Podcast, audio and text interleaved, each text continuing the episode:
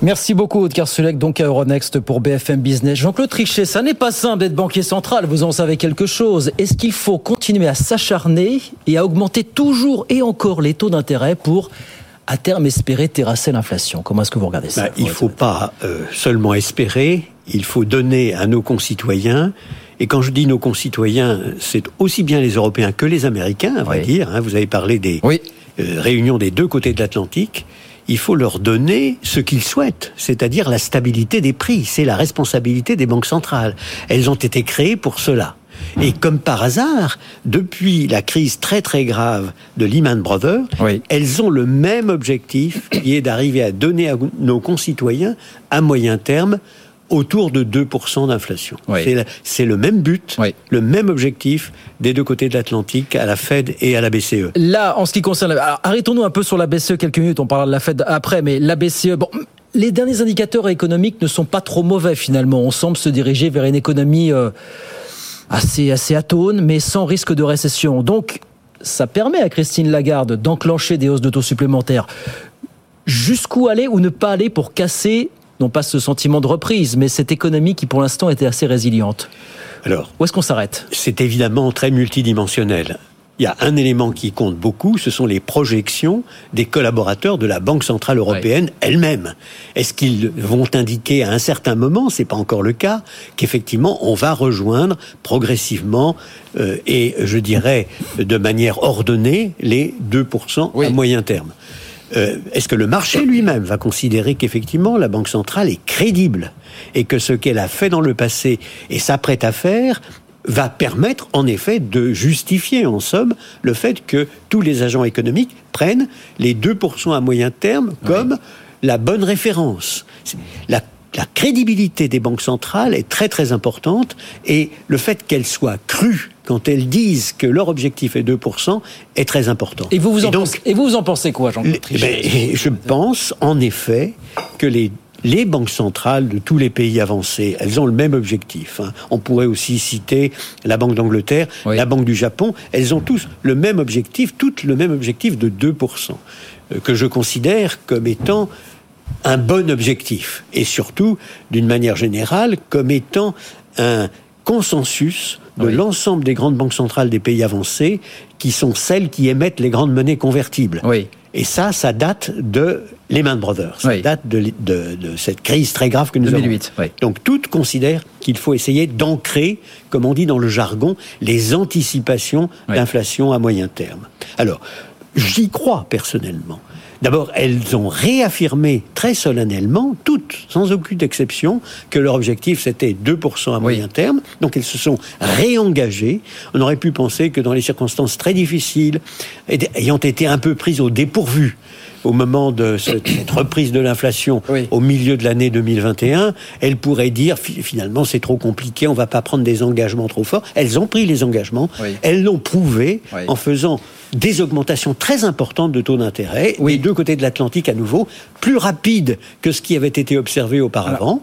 Et donc, je crois qu'elles sont crédibles. Je en passe de consolider leur crédibilité. Je vous pose la question parce que vous savez que sur le, sur, en ce qui concerne la Banque Centrale Européenne, il y a eu un débat. Est-ce que la Banque Centrale Européenne n'a pas commencé à relever ses taux d'intérêt trop tard, finalement? On peut... C'est le débat qu'on a fait. C'est le, le, oui, oui, la critique qu'on fait à la Banque Centrale Européenne, à Christine Lagarde notamment. Il y a eu, un débat, en effet, un peu pas seulement sur la Banque Centrale Européenne. Est-ce que vous diriez retard à l'allumage? Ça a été le, exactement le même aux États-Unis. Et aux États-Unis comme en Europe, à vrai dire, une sorte de consensus des participants du marché, des opérateurs sur l'ensemble, en effet, des marchés financiers, des gouvernements, des, euh, des ministres des différents gouvernements des deux côtés de l'Atlantique tout le monde était sur une ligne qui consistait à dire l'inflation que nous voyons va être transitoire. Il y a mhm. beaucoup de raisons pour ça, oui. y compris d'ailleurs une certaine responsabilité des modèles économiques, les, les vous savez, euh, stochastic general equilibrium euh, modèles qui clairement n'arrivent pas à euh, rendre compte de changements très rapides, que ce soit l'économie réelle, que ce soit euh, l'inflation elle-même, ils n'arrivent pas à en rendre compte. Donc au total, il y a eu effectivement un délai relativement important. Aux États-Unis, je l'estime à environ 5-6 mois. Et avec décalage, euh, c'est à peu près la même chose en Europe. Ce délai s'explique. Euh, je crois que les banques centrales ont tout fait pour rattraper les choses et que personne ne considère, au moment où nous parlons, ni aux États-Unis, ni en Europe, et certainement pas vis-à-vis de la Banque centrale européenne, qu'elle ne fait pas bien son boulot, qu'elle ne fait pas, qu'elle n'augmente pas assez les taux d'intérêt. On a au contraire un vrai débat là aussi sur le thème est-ce qu'ils n'en font pas trop, est-ce qu'ils n'en font pas assez, euh, qui, est, qui est un débat sain d'une certaine manière. Et l'autre débat, c'est est-ce que vous êtes inquiète par la normalisation de cette politique monétaire en zone euro aux États-Unis, avec les conséquences que l'on voit déjà, des taux d'intérêt qui recommencent à progresser sans s'enflammer en France. On est à 2,6%, on est allé chercher les 3%, mais c'est quelque... c'est une époque auquel on n'était plus habitué, Jean-Claude Trichet. Bien entendu, mais on n'était pas non plus habitué à l'inflation. On était habitué à une inflation. Pendant dix ans, on a eu une inflation qui était extrêmement basse. Et le danger principal pour nous tous, oui. et les banques centrales en particulier, c'était la probabilité de la matérialisation de la déflation. Oui, Or, la déflation, c'est la contraction économique. Euh, les consommateurs ne consomment plus, les investisseurs n'investissent plus, ils attendent que les prix baissent. Donc, c'est très très grave. Et c'était le danger principal. Maintenant, nous sommes dans une période complètement différente.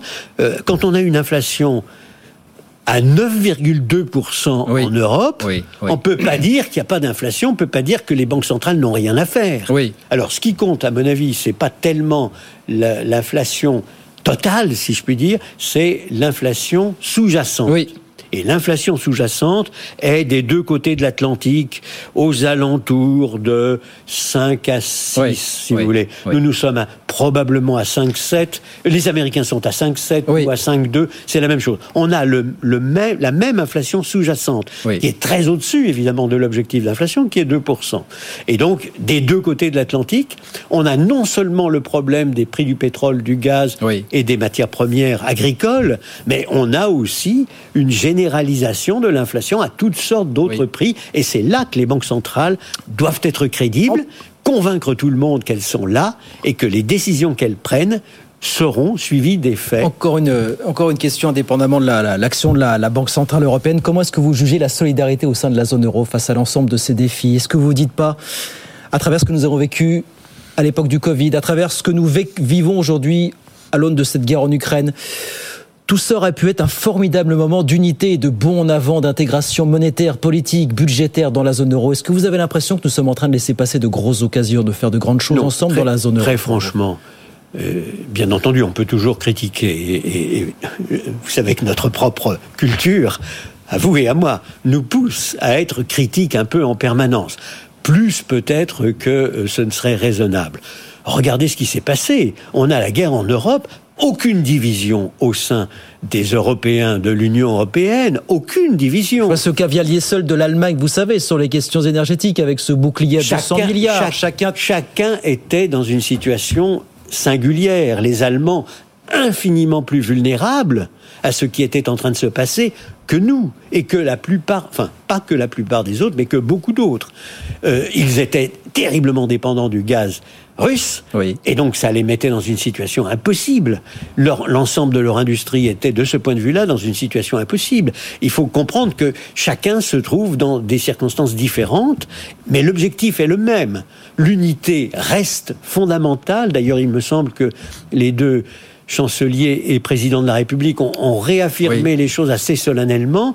Et puis, il ne faut pas oublier qu'il y a un phénomène que nous ne connaissons pas nous-mêmes, ni les Anglais d'ailleurs, qui ne sont plus avec nous, mais euh, qui est, qui est le, le fait qu'il y a en France, en Angleterre, dans d'autres pays, un homme qui prend, ou une femme qui prend la décision. En Allemagne, on est dans une démocratie représentative plus compliquée comme vous le savez, il y a une coalition gouvernement. Vous ne pouvez prendre aucune décision sur des sujets qui n'ont pas été abordés dans la négociation de la coalition, aucune décision qui ne soit négociée une nouvelle fois. Donc le chancelier ne peut pas dire je décide ceci ou cela, il doit négocier. Et en outre, le dernier mot appartient au Parlement. Au Parlement, au Bundestag. C'est le Bundestag qui décide, même si la coalition a décidé ceci ou ça. Donc il faut le savoir et donc comprendre que ce n'est pas le même decision making process. Oui, C'est pas le même système de décision que le nôtre. Donc moi, je ne considère pas du tout que l'Europe n'a pas été à la hauteur donc, entre des défis qui lui ont été lancés. Entre la crise énergétique qui fait souffrir l'ensemble des pays de la zone euro, entre les, les impératifs de chacun, entre les taux d'intérêt qui recommencent ici ou là à s'envoler, vous ne voyez pas de risque de fragmentation de la zone euro, qui était le risque identifié il y a de ça une dizaine d'années finalement. Vous ne voyez pas ça, vous ne voyez pas ce danger poindre. J'en sais quelque chose. Oui, vous en savez quelque chose. massivement. Vous, vous craignez la résurgence de ces craintes du, point de vue des marques, du côté des marchés, du côté de. Quand, quand les taux d'intérêt augmentent, on a toujours une augmentation plus que proportionnelle des euh, marges entre les différentes signatures. C'est-à-dire que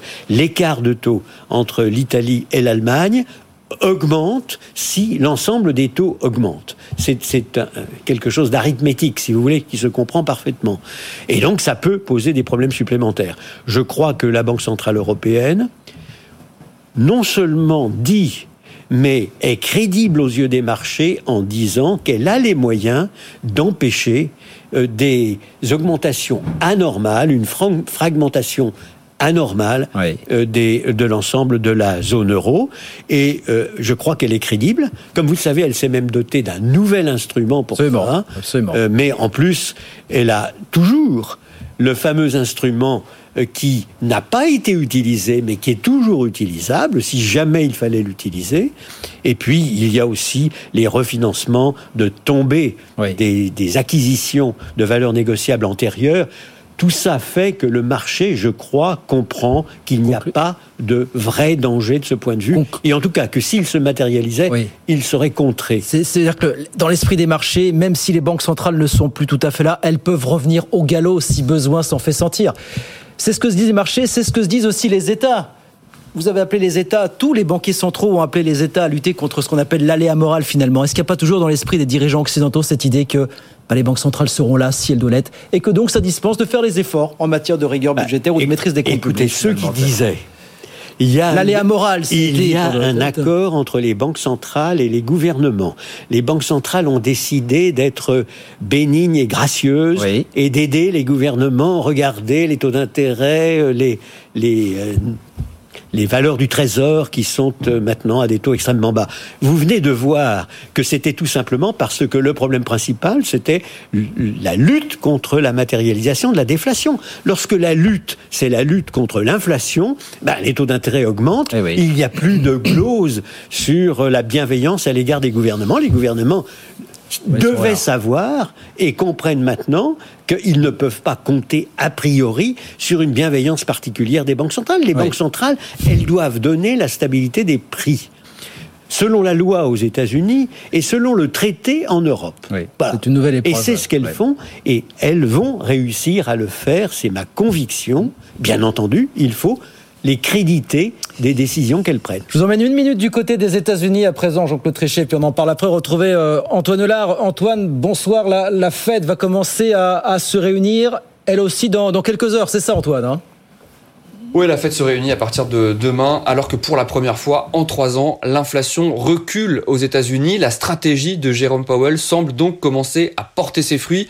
Euh, Powell, vous le savez, a fortement augmenté les taux l'an dernier pour rendre l'argent plus cher et freiner la consommation. C'est vrai qu'après la pandémie, les Américains ont été pris d'une frénésie euh, d'achat. La machine s'est emballée et ça a créé de l'inflation. Aujourd'hui, le plus dur est passé, mais pour la Fed, il est encore trop tôt pour crier victoire. On s'attend donc à une nouvelle hausse de taux, mais le tour de vis sera moins fort que les précédents. On parle d'un quart de point euh, seulement. Il devrait y avoir encore une hausse similaire en mars. Et puis ensuite, Jérôme Powell pourrait faire une pause. C'est en tout cas ce que lui demandent de nombreux responsables politiques pour ne pas provoquer une récession. Merci beaucoup Antoine. Antoine Hollard donc à Washington. Les, Américains sont en train de gagner leur combat. Alors c'est pas la même inflation. C'est pas la même inflation non plus, faut vous le dire, Jean-Claude Trichet. Hein, oui, oui. Euh, ils sont à 5%. hein. Ils sont beaucoup moins touchés que nous sûr, bien sûr. par le pétrole, par le gaz et par les produits agricoles. Nous, nous, nous sommes réellement à la ligne de front, si je puis dire. Euh, eux sont autosuffisants euh, pour toutes les raisons que, que, nous savons. Donc nous ne sommes pas dans la même situation. Lorsque nous avons 9,2% d'inflation en Europe et eux ils ont 6,5, c'est parce que nous sommes plus vulnérables. Comme je vous l'ai dit, nous avons les uns et les autres, à peu près la même inflation sous-jacente.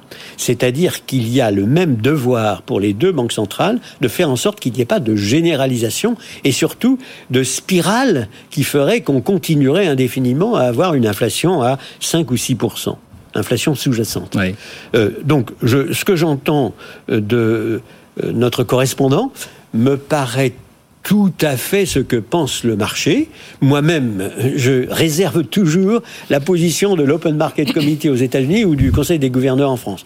Ils ont des informations, même de dernière minute, que nous n'avons pas. Ils ont une manière, si vous voulez, de prendre en compte l'ensemble des, dimension, parce que c'est très très multidimensionnel une décision de banque centrale, Que, que, nous n'avons pas nécessairement. Mais c'est vrai que tout a été fait pour que le marché se convainque qu'un quart de point, c'est probablement ce que vont faire les États-Unis, même si certains disent c'est pas assez et d'autres disent c'est trop, mais c'est très bien anticipé par le marché de par la volonté de la banque centrale elle-même, naturellement.